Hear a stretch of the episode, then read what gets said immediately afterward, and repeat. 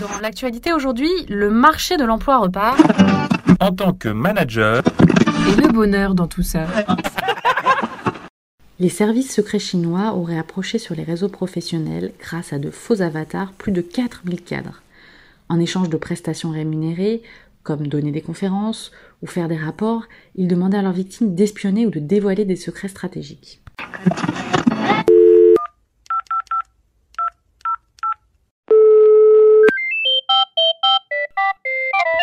Service après-vente du manager, bonjour Bonjour Un de mes contacts professionnels chinois m'a proposé une mission d'expertise. Comment savoir si ce n'est pas les services secrets qui veulent me manipuler? Alors un instant s'il vous plaît, ne quittez pas. Bonjour, je m'appelle Christian Ambulot, je dirige l'école de guerre économique à Paris et je suis aussi à la tête d'un cabinet de consultants qui s'appelle Spin Partner. Et donc je vais répondre à votre question. Euh, Lorsque l'approche est très bien faite, en général, la structure de renseignement ne se trahit pas, bien sûr. Donc, euh, elle va pas vous demander immédiatement quelque chose de très compliqué ou quelque chose où on commence à aller sur des terrains où il faut protéger la propriété intellectuelle ou le savoir-faire, etc. Euh, donc, ça se fait par étapes. Donc, la première approche, elle est euh, entre guillemets pas banale, mais elle ne déclenche pas d'alerte euh, presque immédiate.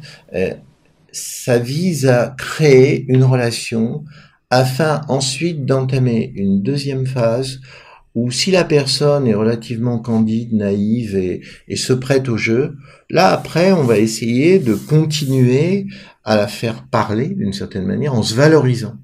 Je vous donne un exemple, je ne citerai pas le nom de l'entreprise, mais euh, dans une entreprise française très euh, connue euh, et ayant beaucoup d'activités dans le monde occidental et en particulier aux États-Unis, euh, une crise est apparue parce qu'il y avait des ingénieurs qui se sentaient complètement frustrés et pas reconnus finalement dans ce qu'ils étaient capables de faire. Donc ils ne dévoilaient pas de secrets d'entreprise, ils maintenaient les règles de confidentialité, mais ils commençaient à faire état d'une certaine frustration et euh, ils commençaient à aller sur des pistes pour montrer qu'ils avaient une certaine forme d'intelligence, qu'ils étaient créatifs. Là, un service de renseignement d'État qui détecte ça vient, va bien entendu aller au contact, ne va pas du tout leur demander euh, sur quoi vous travaillez, mais va nouer un dialogue sur cette frustration-là, par exemple. Et euh, c'est là où commencent les opérations euh, pour tamponner des individus qui ne se rendent même pas compte qu'il y a ce, ce contact et la manipulation qui va avec. Et comment je peux identifier un faux profil sur les réseaux sociaux? Alors, euh, ça peut être aussi bien sur la qualité de la photo, ça peut être aussi bien dans la composition même du CV. Euh, qu'il y a quand même euh, des petits indices qui montrent que des profils euh, sont soit totalement incohérents, soit trop cohérents et trop téléphonés, j'ai envie de dire. Donc, euh, il est facile de vérifier sur un profil en France euh, euh, si la personne est un interlocuteur réel. C'est beaucoup plus compliqué à l'étranger. Et là, je pense que pour un manager, dès lors qu'il y a une proposition de conférence ou d'écriture rémunérée, il faut se poser la question on me demande quoi Euh, Et c'est souvent dans, dans la, la, la demande que apparaissent les premiers indices. Qu'est-ce que je risque si jamais je collabore avec des services secrets étrangers? Si euh, la personne euh, collabore avec un service de renseignement étranger, communique de l'information qui a une valeur stratégique ou qui est considérée comme telle, bien sûr qu'il risque théoriquement de la prison et une amende importante.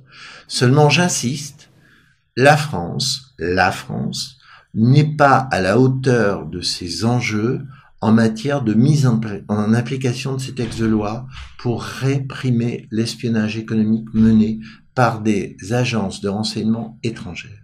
Et si je me fais piéger, comment je peux m'en sortir? Bah, c'est déjà pas mal que vous vous en rendiez compte. Euh, bah, D'abord, c'est de couper le contact. C'est-à-dire que si on vient euh, et qu'on cherche à vous entraîner dans une relation durable, c'est d'y mettre fin.